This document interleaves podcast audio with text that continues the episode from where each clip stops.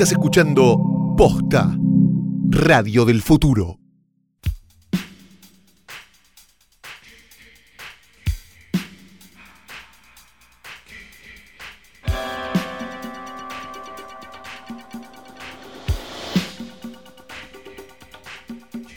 Buenos días, buenas tardes, buenas noches o cuando hayan decidido darle play a esto, que no es otra cosa más que el mejor, único y más grande podcast de cine de la historia del mundo del podcast.com, posta.net, llamado Hoy tras Noche. Mi nombre es Mónica Garimaldi. Yo soy, yo soy Sargenti, no sé quién es Mónica. Mónica Garimaldi era la líder de las primas. Ah. No sé si vieron la tapa del disco, del primer disco de las primas, el que incluía Tocame No. el piripipí y saca la mano a Antonio. Sí. Cromeo, anda, No. anda a volver a tu casa, eh. Ah, anda a sacar del medio, Cromeo. No, no la tengo. Bueno, ahora, ahora lo voy a buscar. Mónica, dijiste. Mónica Garimaldi, era la que tenía el pelo de varios que como, como medio que tenía rubio y Bueno, qué lindo conocerte, Mónica. Qué bueno. Gracias, esto. me Estoy muy emocionada. mucho gracias. que hayas, me hayan invitado. Bien, tenemos un. Me dijo Camila que había falopa. No, ¿qué será Camila? ¿No es cierto? Bueno, puede ser igual, no, no estoy segura. Eh, hoy tenemos un episodio más tradicional de sí, Hoy tras Noche. sí no, ten- no tenemos de invitado a quien dirigió la película, por suerte. No, sería raro Sí, si lo sería tuviéramos. raro. Sería raro. Pero, pero. Flor yo- no ha traído este escritorio al Por pedo favor. porque sobre él descansa el cuerpo muerto de Daniel Tiner, comido por los gusanos y tranquilo, porque Chi- Chiqui todavía no lo va a visitar. Sí, Recordemos que según Luis Ventura, la Chiqui había vomitado materia fecal por la boca. es verdad, me lo contó mi abuela. Algo que es imposible, creo yo. Sí, yo no, no lo chequeé, pero sí lo divulgué un poco porque me lo contó mi abuela y le creí a mi abuela. Pero era para decirle, Luis, no le pasó ni a la chiquita de Polter, ¿viste eso? Sí, como me parece que no funciona así. Es raro, es raro. Así que bueno, lo tenemos a Daniel ahí tapado con la campera de Carpincho, que ya son una sola cosa.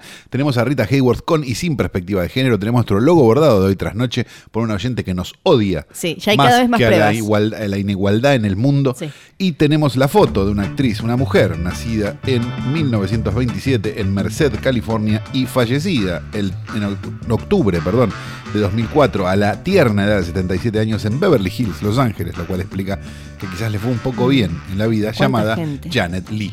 Ay, Janet Lee, ¿cuánta gente murió en Beverly ¿Cómo les gusta morir Les en gusta Beverly Hills? morir en Beverly Hills, una cosa. cosa. Janet Lee quizás sea famosa principalmente por ser la chica que matan en psicosis, Sí, ¿no? pero Pero Janet Lee, durante su larga carrera este, cinematográfica, hizo varias cosas. Hizo Sí. un montón de películas. Entre ellas una película en el año 1972 que, nos, que yo por lo menos y mucha gente guarda en su más alta estima, que es The Night of the Lepus, sí. que sería algo así como La Noche de la Liebre. No confundir con La Noche del Conejo, o no me acuerdo, El Año del Conejo se llamaba, una que Lupi y, y una actriz sí. más joven garchaban sin parar, que no me puedo acordar quién era, ¿era Andrea Milone? Sí.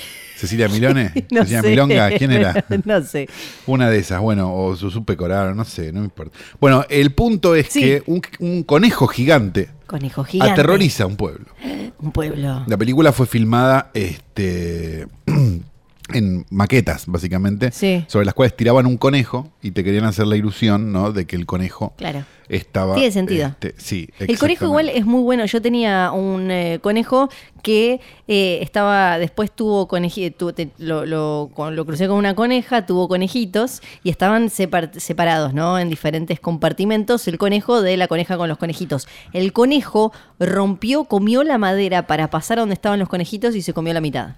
Y bueno, porque cuando Sí. las ganas de coger empiezan a apretar, ni el culo de los muertos se respeta. El punto es que este, Janet Lee aceptó el trabajo. Janet Lee era una actriz encumbrada, digamos, está Sí. bien, había, tenía sus altos y sus bajos, pero aceptó hacer esta película que a todas luces era una poronga de entrada, solamente porque le quedaba cerca de la casa. Ah, bueno, eso pasa bastante. Sí, y los directores eh, le ofrecieron a Janet si quería que sus hijas, Kelly y Jamie Lee, tuvieran este, papeles pequeños en la película, porque hacían falta unos niños Sí. en ese momento, por niños niñas. adolescentes. Este, ella dijo que no, que no quería que sus hijas estuvieran ahí porque no quería que estuvieran lejos de las películas de terror. Ah. Jamie Ay, Lee Curtis fue la protagonista y fue de, de Halloween y fue probablemente la Scream Queen por antonomasia, ¿no? Después. Sí. Es por este pifi hermoso que Janet Lee hoy está en nuestro portarretratos.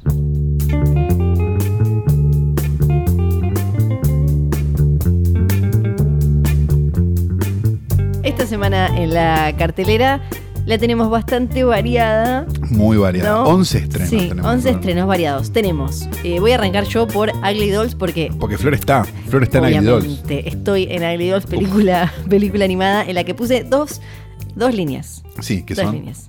No las puedo hacer por contrato. No las Ah, puedo hacer si no es en la Porque película. la gente tiene que ir a ver tu línea. Tienen claro. que ir a ver. eh, está Tini Stoessel haciendo el protagónico y estoy yo diciendo dos cositas. Sos como que el querido Guillermo Hernández en Caballos Salvajes. Ah, sí, dice está de espaldas con un micrófono y dice, el dinero, ¿qué hicieron con el dinero? Sí, algo así, algo así en esta nueva película animada para muy pequeños. Bien, Sí, para muy pequeños. para muy pequeños. Se estrenó también Tolkien, o como me gusta decir a mí, esa vaca está muerta pero todavía se puede ordeñar. Pero ¿sabes qué? La familia no está detrás de esta película. ¿Qué no va a estar la no, familia? la familia no la aprobó oficialmente. Salieron a decir como nosotros no, no, No, aprobamos esta película No aprobamos esta película. se aprovechan de un padre. Que es una película que te da ganas de ir a ver o leer El Señor de los Anillos en vez de estar viendo esa película. Ah, ok, perfecto. Qué ganas, entonces debe ser bárbara. No era tan interesante. Aclaremos esto. La vida, no, no- es tan interesante la vida de todos Del los escritor, de claro, todos los no. escritores. A menos que tenga una vida torturada, en realidad es un tipo sentado escribiendo. Una de Charles Bukowski, bueno, Bueno, pon- ponele, ¿no? sí. Bueno, Una de Carlos ponele. Busquets, bueno. Bu- pero no la de todos. Claro. Algunos- es- este fue la Primera Guerra Mundial y todo, pero ni, ni Pero así, ¿pa' ¿eh? qué, Ni no? así. Se estrenó también La razón de estar contigo 2, dice acá. La del perri- la de perritos. No ¿Pero es quiero- la 2 o la 1? Es la 2. Ah, ok. Pero la el dos, póster sí. dice La razón de estar contigo. Sí, pero es la, es la 2. Abajo dice un nuevo viaje. Ah, ¿y qué es de perritos que se mueren? Es de perritos que se mueren, pero Ah, no, reencarnan no, no. en otros perritos y veo así hasta el fin de, de los tiempos. que se no, mueren, yo no. tam- no vi la 1, no pienso ver la 2. Se estrenó también El Sol también es una estrella. ¿eh? Esto, Sí. Daniel y Natalia son dos extraños que se conocen en un mágico día en Nueva York. Sí. Quedan pocas horas para que Natalia se vaya a Estados Unidos. Su familia está a punto de ser deportada hacia Jamaica. Ya, Jamaica. Es de, es de las de. Pero mientras las chispas entre ambos surgen, debe. es de las de eh, las tipo Young Adult con algún pedo medio New Age y demás y Ah, romance. y es medio también, es como un antes del atardecer, pero con, pero con la migra. Con In Trump Days. ponele, sí. Sí, Perfecto.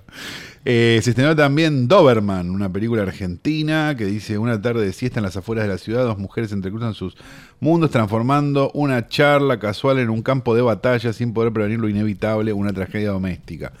Eh, qué sé yo, podría ser esta sí. película. Se estrenó también Bazán Frías, Elogio del Crimen. ¿eh? Andrés Bazán Frías, nacido en el barrio San- eh, Los Siete Lotes, Villa Alem, en San Miguel de Tucumán, a finales del siglo XIX, rodeado de pobreza, comenzó a robar comida para repartir. entre- Ah, es como una película de Gauchito Gil. Ok. Bien. Se estrenó, esto, esto no lo puedo creer. Se estrenó A ver. la lección de anatomía. Sí.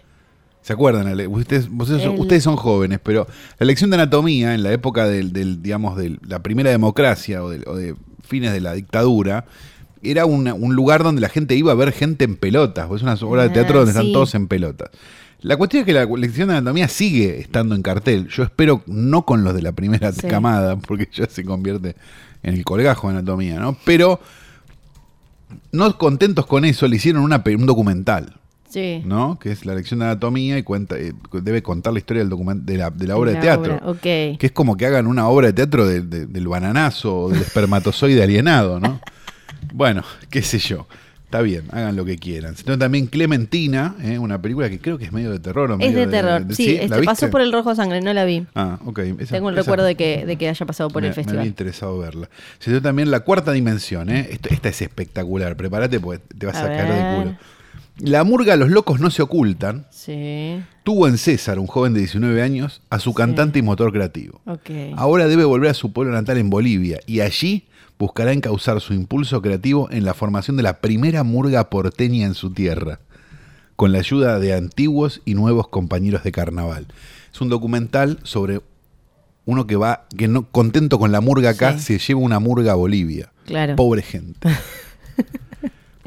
Y se estrenó también Cuadros en la Oscuridad. ¿eh? Marcos es un artista de 65 años que nunca ha podido exhibir sus pinturas. ¿eh? Trabaja en una gasolinera. No sé, Sí, debe, ser, debe ser una película de otro país, porque si trabaja en una gasolinera, en una estación de servicio. Y tiene pensamientos amargos acerca del destino. Bueno, buenísimo. Unas Ok. ganas locas de verla. Y se estrenó también la película de la que vamos a hablar Sí. a partir de Ya. Y se llama. El cuento de las comadrejas. Que hubo un debate porque parece que las del póster no eran comadrejas, comadrejas, que Sí. eran eh, no me acuerdo cómo se llaman las otras, fue muy lindo el debate, Axel le mandamos un beso, salió en Sí, defensa bueno, de las comadrejas. qué sé yo, que Hay luchas que no hay que tenerlas. Para mí. Ahora no me Se lo vivo diciendo, No me sale bueno. el nombre de cómo, eh, cómo se llaman estas otras. En el, eh, si uno ve el afiche, son de las que tienen blanquito y negro, que parece que tienen en realidad otro nombre. No sé, pero bien. es la nueva película de Juan José Campanella. Exactamente. Bueno, acá vemos el IMDB eh, y hay como un for- lo que se llama un foreshadowing. Si no saben Sí. lo que es un foreshadowing, escuchen los capítulos de Letera 22 que están ahí eh, disponibles y van a entender lo que es un foreshadowing. Pero ya viendo la página de IMDB, hay un foreshadowing que dice el cuento de las comadrejas, director Juan José Campanella, add a plot. Ajá. Bien, es una adaptación de eh, una película anterior de Sí. José Martínez Suárez, el hermano de la Chiqui. El hermano de Mirta. Y de Goldie. Y de Goldie, sí, por supuesto. Goldie que tuvo que suspender un servicio de lunch este, el domingo pasado, ¿no? Oh, sí. Uh, ya lo tenía todo pedido. ¿no? Sí. Bueno, eh, que se llamaba Los muchachos de antes no usaban arsénico, en el año Ujú. 1976, si no me equivoco. Una película que, a contramano del mundo, se estrenó justo después del golpe militar de este del el último golpe militar del 76. Ujú. La película no era una película para estrenar en esa época, digamos, era complicada. Y la gente, la verdad que con el quilombo que había, no estaba muy copada en ir al cine tampoco. La película Sí. pasó medio sin penas ni gloria y terminó siendo un poco una, una cosa de culto después cuando salió en video muchos años después, con, con el boom del video y, po- y con posterioridad a la democracia. Una, una película que además no, no tiene una bajada muy cercana a lo, a lo militar, al golpe, No, ni no, nada, no, sino, no, sino, eh, de- de todo lo contrario, de alguna manera. Palito no había tenido tiempo todavía de hacer las películas a favor de la- todas las fuerzas aéreas. Vinieron justo un poco después. Hay una muy buena nota en La Nación de María Fernanda Mujica, se las eh, recomiendo, después la vamos a, a linkear en las eh, diferentes redes donde habla de, de- la película, un poco cuenta el, eh, cómo terminó haciéndose y habló con algunos, eh, con los protagonistas que siguen vivos y, habla de, esto, de lo irónico de que después incluso la dieron los militares, eh, ahora no recuerdo exactamente dónde, pero eh, hay, hay hasta como una frase al final que es bastante anti todo lo que representaban lo- lo- los milicos. Este, nada, y la película, la verdad que es una gran película. Y, y sigue siendo una gran película 40 años después, digamos. Es una película que al día de hoy la ves y decís, che, esto está muy bien. Es de esas películas argentinas que, que se siguen sosteniendo, no sé, como las de Arista, las primeras de Aristarain digo, o ese tipo de cosas. Entonces, la primera pregunta que uno se hace con el cuento de las comadrejas es si era realmente necesaria. Sí. Y para mí, yo entiendo que. Porque el- yo puedo, perdóname, yo puedo entender que se remakee una película del 20, porque vos decís, bueno, no sé, La Sí. Patota, por ejemplo. Yo puedo entender que se haga una remake de La Patota. Sí. La Patota es una película en blanco y negro, Mirta Legrand, qué sé yo. Digo, no- nadie va a acceder a esa película y tiene una línea argumental que está buena y qué sé yo. El cuento de las comadrejas, eh, el cuento de las comadrejas, Los muchachos de antes no son arsénicos, es una película de hace 40 años en Sí. colores, Sí, que si, vos- si hubiera un transfer decente, sí. La estaríamos viendo mucho. Sí. Estaría en Blu-ray en un país normal. Sí, que, que tiene, es como una mezcla entre eh, Lady Killers Sí. y Sunset Boulevard, ¿no? Es como claro, medio- sí, es como una mezcla entre las dos cosas. Sí, que, tiene como una cosa. El quinteto de la muerte. Sí, el quinteto de la muerte. Que, bueno, que está la, la remake, es de los Coen, la sí, remake. que es malísima. Sí, que es- es- imposiblemente es- mala. no Cuando la bien. original es tan buena, ¿no? Yo entiendo, por ejemplo, en La Patota entiendo también que la remake viene de unas ganas de resignificar ciertas cosas, Sí. ¿no? Agarrar un mismo concepto, pero darle como una, una nueva mirada aco- acomodada o a los tiempos o algo que haya pasado de más. Lo mismo hablamos... A pesar de que si vos ves la patata original y ves la patata nueva, en realidad el contexto sociocultural no cambia mucho, Sí. que eso también es, es interesante en la remake, digamos, como Claro. esa noción de, mira, 50 años después, no, no me acuerdo Sí. el año de la patata original, pero ponele 50 y Sí. pico años después, este, Claro, lo- sigue siendo lo mismo. Lo, lo que hizo Mitre fue cambiar que en, en la original está la cosa religiosa en Claro. ella, del dogma religioso y toda esa cosa relacionada con la iglesia, y en la de eh, Mitre pa- pasa por un lado más como de, de- de pensamiento social, Claro. de como un progresismo que te lleva como a esas cosas y como de culpa de clase y, y demás. Acá lo que me da la sensación en eh, la película de Campanella es que creo que hay una búsqueda de llevarla. Después leí una nota en la que él decía que la quiso hacer una historia de amor y ahí entendí un poco más porque hay cosas que me parecían lavadas, como Sí. no resignificadas, sino simplemente como, como si le hubieras echado soda. Claro, pero entonces, ¿para qué le echas soda a una película que no necesita que le eches soda? Porque es Sí. divertido que sea densa Sí. y difícil de tragar. Es eh, para los que no la van a ver, hacemos un repaso. Está en YouTube, no hinche las pelotas. No, pero la de las comadrejas, digo. Ah, esta, sí. Ya entrando, ya entrando en el cuento de las comadrejas Sí. de, de lleno, tenemos una actriz que, muy Sunset Boulevard, que tuvo como una, una gran carrera. Que ganó un Oscar. Ganó, ganó un super premio que solo ganaron dos actrices extranjeras en la historia del universo El Oscar. y demás, en una, en, una, en una casona antigua, preciosa, en las afueras de Buenos Aires. Vive ella con su marido, que también era actor, pero no tan conocido como ella, que es, está Luis interpretado Brandoni. por Brandoni, que está en silla de ruedas. Eh, Oscar Martínez, el director de, de sus películas, que era el marido de la hermana, Sí. y Musto, que Era el guionista el y marido de la mejor amiga. Una cosa así, vivían Sí. todos juntos en la casa. Algo pasó en un momento, las mujeres desaparecieron, quedó ella con estos tres viejos eh, mala onda y tienen todos como unos vínculos así súper agresivos. Exacto, y están como todo el tiempo buleándose entre sí, Sí. y demás. Es Y- como una, nada, Sí. Una relación entre amigos clásica. y de golpe eh, caen unos eh, jóvenes que, eh, que se son- deslumbran ante esta Sí. mujer, que conocen evidentemente porque son re fans de su cine. es eh, el, hijo de Franchella y el hijo de Franchella como Franchella. y la, la- la- la chica española que no conozco bien Sí, Clara Lago. Ella, muchas gracias, perdón, Sí. me había olvidado. Em, y claramente empiezan como a meterse y van a ser los villanos de, de esta Y historia. la convencen a ella de que por qué no vende su casa Sí. y se va a vivir a un departamento más cerca del centro para poder ir al teatro y para hacer unas cosas y también para volver a tener su carrera, que eso es como de alguna manera el anhelo que ella tiene. Eh, esto obviamente cae como el culo a, los dos viejos que están viviendo de prestado ahí, digamos a, a Mustok Sí. y, a, y a Oscar Martínez y al marido y a Brandoni medio que no, no queda muy claro si lo decide, si le interesa o no. Y ahí vamos viendo para atrás cuáles, cuáles son como lo- lo- los secretos de los vínculos entre estos viejos.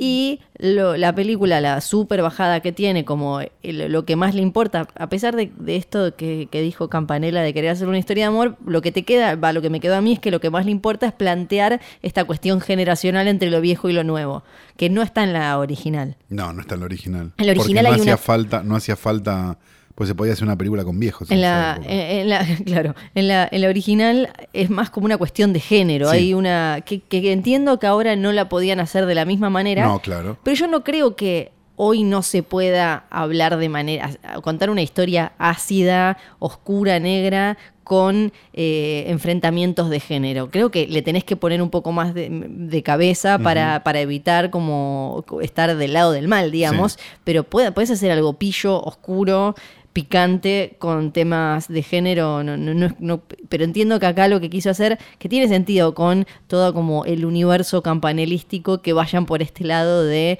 todo el tiempo estar comparando el viejo mundo con el nuevo mundo. Claro, porque pillo, oscuro y picante no son características de la filmografía de Campanella Claro. en Sí, sí, general, sí. ¿no? No, no, no. Este, para bien o para mal, te pueden gustar o no las películas, ahí ya entras en un, en un tema de gustos.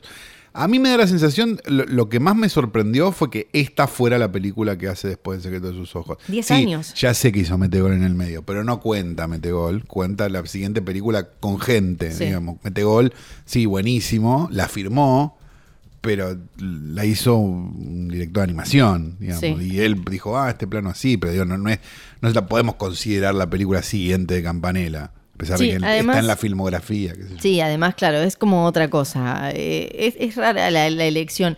Entiendo que debe haber algo como de ejercicio propio de estudiante de cine Seguro. que quiere que, que- que quiere ir tras los pasos del maestro. Y un poquito de ego, ¿no? Claro que además, eh, según leí, creo que en la nota de, de Fer Mujica, eh, me- no me acuerdo si lo leí ahí, como que eh, Martínez Suárez no había entregado los derechos nunca, aunque le habían pedido para hacer eh, una nueva versión, y a él se lo permitió porque le gustó la idea que tenía. Claro, bueno, nada, agarró una película de su maestro y la quiso filmar mejor, ¿no? Y le agregó el Oscar que él había ganado y su maestro no. Pero no es un tema de ego ni en pedo esta película. Hay, eh, Lo que, la sensación que yo tengo es la siguiente. Si esta fuera una película de carnevale, diríamos, che, la puta, bien la película de Carnevale. Increíble para Carnevale. Sí. Pero es una película de un tipo que se viene de ganar un Oscar. Máxime, está bien. Sí, Peter Farrelly se ganó un Oscar. Estamos de acuerdo. Pero, pero hagamos esta distinción. La película, el Oscar a película extran- en el Oscar a película extranjera, Sí. vos podés llegar a, a encontrar películas interesantes. Sí, sí, sí. Digamos, que como, como, como en guion original o en guion adaptado, como lo hemos hablado mil veces. Sí. Entonces, si justamente de ahí este, salen los directores interesantes, digo, habría que ponerle un ojo a la película siguiente que haga Campanella. Sí. ¿Qué pasó? No pasó. No. Pasó una película que yo puedo entender perfectamente que no es para mí, Sí. que es una película que va a disfrutar un montón de gente más 60. Claro. En el patio Burrich. en el patio Burrich, en cosas, les va a aparecer un plato y no se van a ver Sí. venir el final. Pero, digamos, para lo que uno esperaba, digo, de, de un, de un tipo que viene a ganar un Oscar, y es una película de carnevales. Sí. Sí, a mí yo la vi con, con viejitos en una sala normal. Yo la vi una- con De Caro, que es casi lo mismo. Y ellos est- estaban chochos, había un par que se súper un reían. plato era. sí. Yo me daba, yo claramente era, no era, la, la veía y decía, este no es un humor para mí, No, claro. porque Ni para ve- nadie, ve- sí. ves venir los chistes de decir como, Sí. y ahora viene el remate, y Ah, con este chiste me crucé viniendo para acá. ¿no? claro, claro.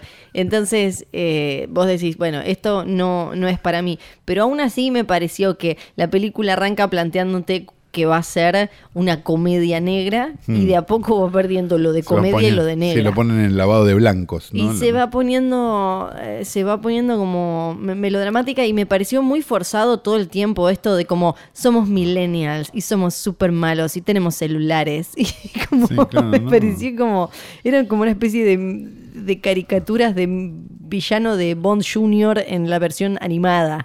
Eh, y, y después había diálogos que te dabas cuenta que trataban de ser como. Y, y Pero en- eso lo tiene Campanella siempre, que todos hablan piola y vos decís, che, hay personajes que no deberían hablar piola a los fines de que los que Sí. hablan piola se nota que hablan piola. Viste Y- que en la película de Campanella este, los, se toman un remis y el remisero parece un personaje de Tarantino, ¿viste? Que tira juego de palabras. Bueno, acá todos los intercambios de la villana Clara Lago con el personaje de Oscar Martínez o con lo- los, los viejos en general me parecieron demasiado por ahí. Eran así como muy eh, midiéndose, pero de una forma eh, algo burda, siempre con esto de como lo viejo, lo nuevo, lo viejo, lo nuevo, lo viejo, lo nuevo. Y después el final me parece como tampoco no del todo merecido para porque en ese momento de golpe que pierde como la parte eh, más oscura y al final parece como que se acuerda de, ah teníamos que ser eh, negritos y, entra y, ahí termina sucediendo todo como poniéndose un poco más policial y turbio Sí, pero, pero que tampoco, porque digamos, no hay, a ver, no hay una sorpresa en el final. O sea, digo, si vos no ves venir el final, posta, o sea, no tenés que ser Stephen Mm. Hawking para ver venir el final. sí No tenés que haber visto el original, no tenés que haber nada. sí O sea, lo viene como los chistes. Venía, en la- venía estaba esperando en la esquina con los chistes. Este, eso me pasa. sí me gustó mucho Me resulta como, como, che, o sea, entiendo para, no para quién es esto, pues Sí. entiendo para quién es. Perfecto. Entiendo perfecto para quién es. Pero, ¿esto era? Claro. E- Esta es la sensación. sí Es como cuando, no sé, algo que... No, no te voy a decir que estás esperando a campanera Sí. ni en pedo, pero, pero te genera una curiosidad. Que Sí. decís, bueno, che, ¿qué onda esto? Eh, y es raro, porque, porque da la sensación de que es un... A ver, para, para ponerlo en algún término que se entienda. Da la sensación que es un capítulo... No, no lo voy a, no lo estoy comparando con Hitchcock, por favor, eh, esto de verdad. Da la sensación de que es la diferencia entre un capítulo de Alfred Hitchcock presenta, quizás dirigido por Hitchcock, sí ok y una película de Hitchcock. bien entiendo O sea, es como menor. Bueno, la película. para mí E- es- Eso, esa es la sensación que tengo.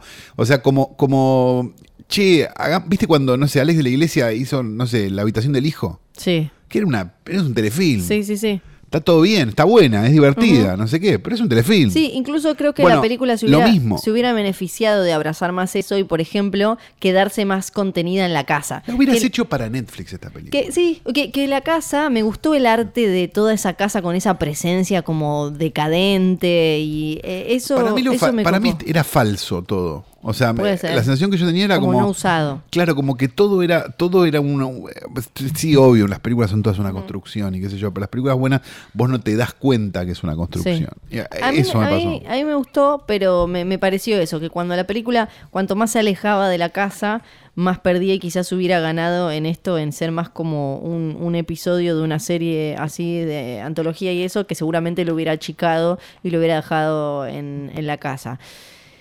Bueno, la, que la pasen bien los que... Lo, lo- Si tenemos algún oyente más 60, corre Sí. a verla. Sí, sí, sí, sí. sí. Pero si sos más 60 y escuchás esto, capaz tampoco me te parece gusta. que no, no, Claro. no sé.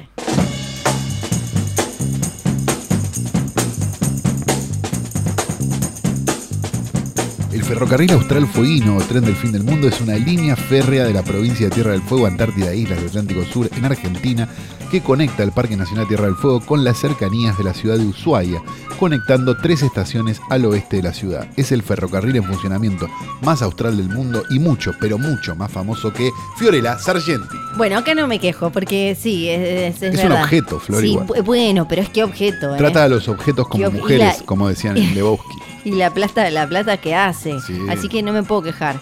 Hoy sí, hoy sí, hoy sí tengo caprichos de flor. ¡Yeah! Y son bastante caprichosos, porque vieron que se murió Doris Day, 97 años. Era la otra vieja, le dijeron adiós. ¿no? Sí.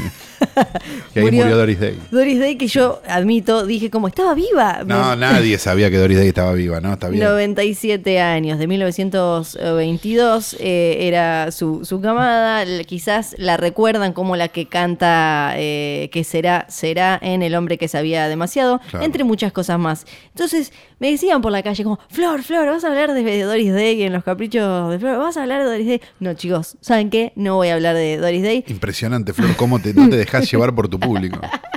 pero voy a hablar, sí, de su hijo.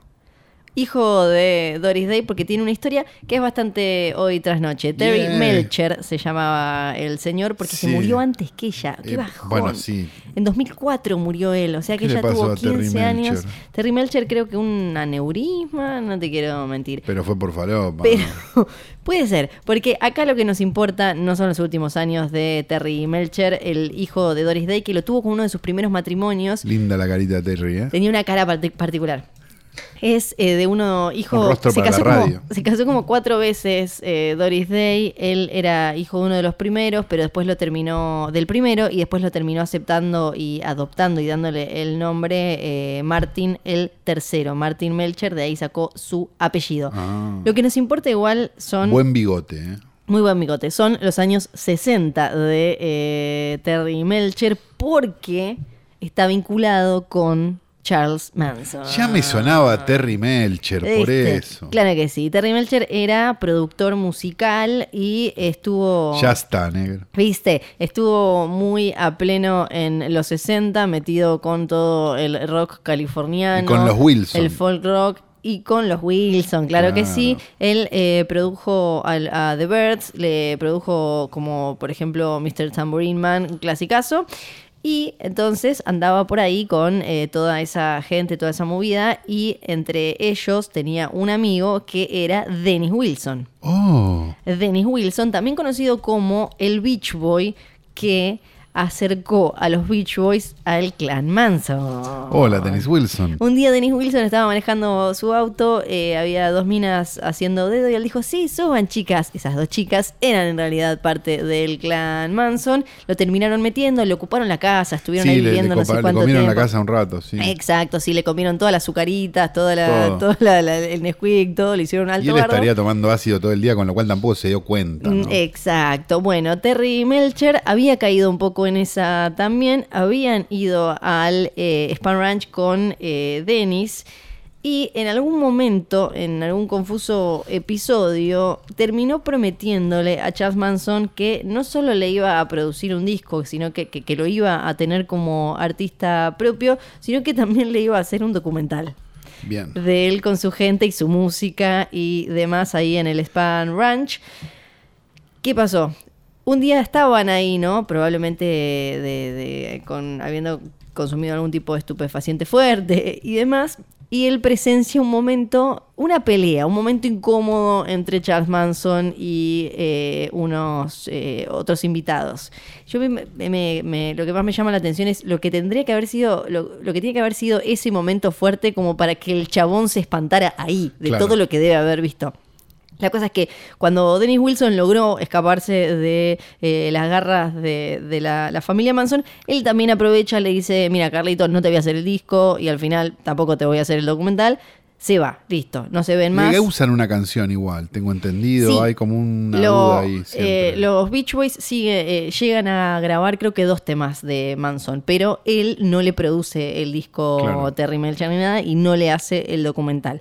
Entonces ahí obviamente Manson y sus minions se enojan, porque es- Claro. es, lo que hacían muy bien, enojarse, ¿no? Y eh, hacer cosas. Claro, el que, tema... que en realidad todos los crímenes están basados en esto. Es medio como la historia de, de, digamos, de que a Hitler a alguien no le gustaron los cuadros de Hitler, Sí, ¿no? sí, es, eh, un, Es una- medio eso. un abrazo que no llegó a tiempo. Claro, Alguien que- exactamente. un beso, un beso que eh, fue rechazado. Es eh, básicamente. Porque en una de esas de la historia de Manson iba a terminar siendo la de Searching for Sugar Man y no la que terminó Sí, siendo, ¿no? Sí, el tema es que en, en ese momento cuando Dennis y Terry frecuentaban a Charles Manson, Terry estaba alquilando una casa, una casa en la ciudad de Los Ángeles, cerca de Beverly Hills, Sí.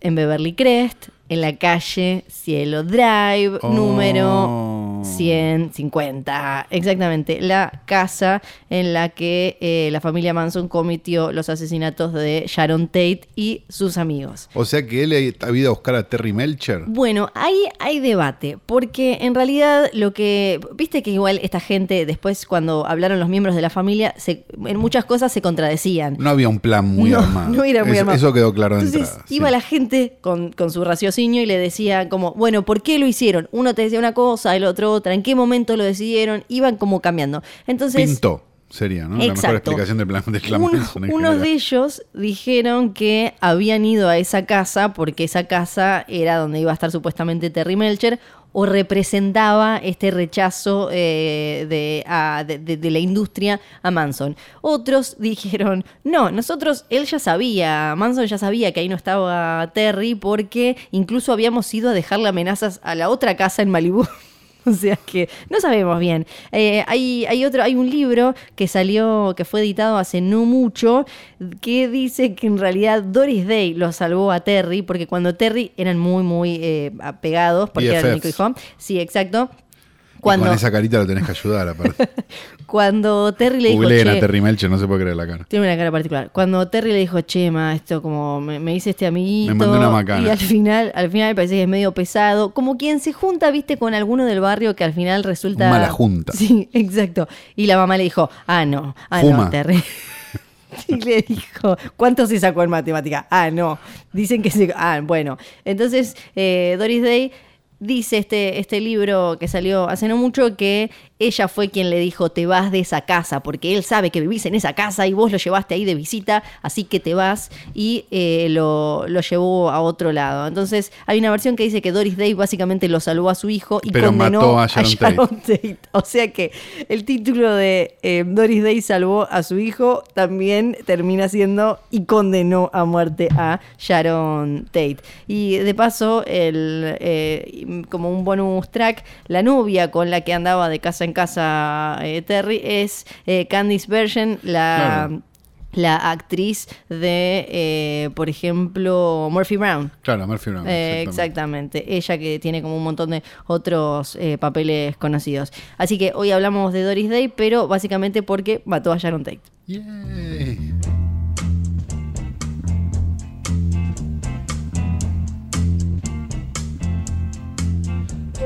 Mirá que yo huelo mal, porque para colmo estoy, estoy comiendo chisitos, entonces dije, debo ser yo, pero no. Después, claro, mirando el cartel me di cuenta que el, el- el hedor que llegaba eh, era el videoclub del tío Calvo. ¡eh! Yeah. Igual los chisitos a vos te tiraron unos pedos nauseabundos, así que no te hagas la que No soy yo solo. ¿eh? No son pedos, ¿sabes? Es transpiración. No, Flor, esos son pedos. Pero, Eh, ¿Nunca conociste a alguien que tuviera olor a pedo en las, eh, en las patas? no, la verdad que no. Es confusísimo, porque se sacan las zapatillas y hay olor a pedo. Y vos decís como, te tiraste un pedo y olés y te acercás y no, son las patas. Bueno, pero dejemos de hablar de Luciana Banchero y digamos que, bienvenidos a mi videoclub. Eh, vamos a recomendar una película que tiene ya unos añitos, es de 2011, y la vi justo el otro día en- ahí en, en, en Incas y Torrent, y dije, che, esto, esto nunca lo recomendamos, y estaba bien, según recuerdo. Ujú, Ok. Es una película de un director que se llama Sal Batmangil, Sí. o algo así. Be- buenísima la pronunciación. ¿De qué país Sí, era, no? tengo- es, Ok. no, es yankee, pero tiene padres... eh, Eh, eh, exóticos, como Exacto. casi todos. Que dirigió una película llamada The East, no sé si Sí. se la acuerdan, Ah, y que dirigió sí. una serie llamada The OA, Sí. que, bueno, qué sé yo, a mí no me volvió Oh, muy que era Sí, no, a mí tampoco. Pero dirigió esta, que creo que es su primera película, y si no anda por ahí, en 2011, que se llama Sound of My Voice, Ujú. Que cuenta la historia de unos documentalistas que este, se meten adentro de un culto extraño que este, veneran de alguna manera a una muchacha rubia Sí. Veneran a una muchacha rubia. y se empiezan a complicar mucho las cosas. La película eh, está como en la tónica de, no sé, Behind the Black Rainbow, Sí. de Panos Cosmatos. Ajá. Es ese tipo de película. Tiene un componente como medio Sí. ciencia ficción, si querés, pero es más un thriller que otra cosa. La verdad que, mm, que estaba buena, está buena. Eh, Sí, está buena. Y la verdad que está por ahí para ver, así que si tienen ganas, Sí. pueden buscarla y descubrir una tapada que estaba ahí dando vueltas, pero quizás se les pasó porque estaban viendo la octava temporada de una serie y ahora que, que no tienen nada más para hacer, pueden empezar a ver películas. Películas. Que esas, de última, si te defraudan, te, te sacaron menos tiempo, ¿no? Claro. Perfecto.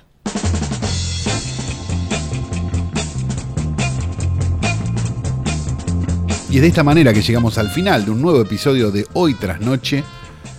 Tenemos que decir una serie de cosas que son Sí. realmente importantes. La Por primera, ejemplo. Bebe Sanso. La segunda, Johnny Nico Nico John. Johnny, Nico, Nico John. La tercera es que este capítulo ha sido grabado en el estudio móvil de posta.net.com.org.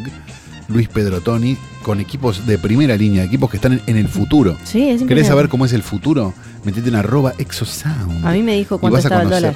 el sonido del futuro. Suena como a.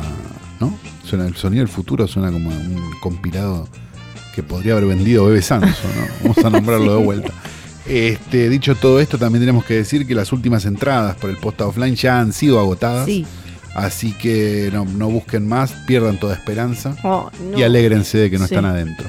Dicho esto, Para, eh, eh, un Sí, paréntesis sí, de la sí, nada, solo porque me acordé. Viste que ahora está el, el Festival de Cannes y presentaron Rocketman y tengo y seguramente la vamos a comentar acá. Tengo mucha intriga a ver si es homosexual o no Elton John en la película. Estaría bueno, o si la homosexualidad es algo que alguien viene y deja sobre una Teniendo, mesa. teniendo en cuenta lo que sucedió con Bohemian Rhapsody. Claro. eh, sí, bueno, vamos a ver. Ahora o la del potro, ¿no? Ah, la droga mágica. Claro, la, la droga, la homosexualidad, cosas que se dejan arriba de una mesa en una película.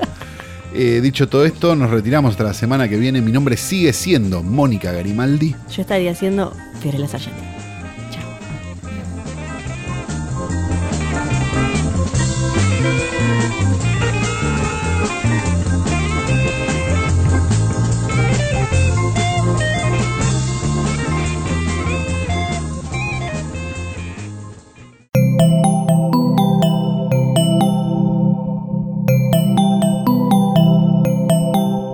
Escuchando Posta, Radio del Futuro.